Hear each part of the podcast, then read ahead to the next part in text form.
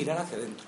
Entonces, lo que nosotros le dijimos a la Belén Castejón es que mientras que esas personas estén en su partido, porque ella nos dijo, bueno, es que la orgánica y Murcia nos obliga a tenerlo, dejándonos tiempo para regenerarnos interiormente.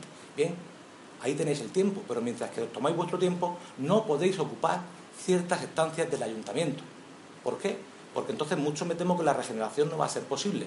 Cada vez que yo quiera abrir un cajón, puede haber alguien ligado a la trama púnica o a la parte oscura del Partido Socialista que me le dé una patada de ese cajón intentando que no se abra o pillarme los dedos. Quiere decir que la alcaldía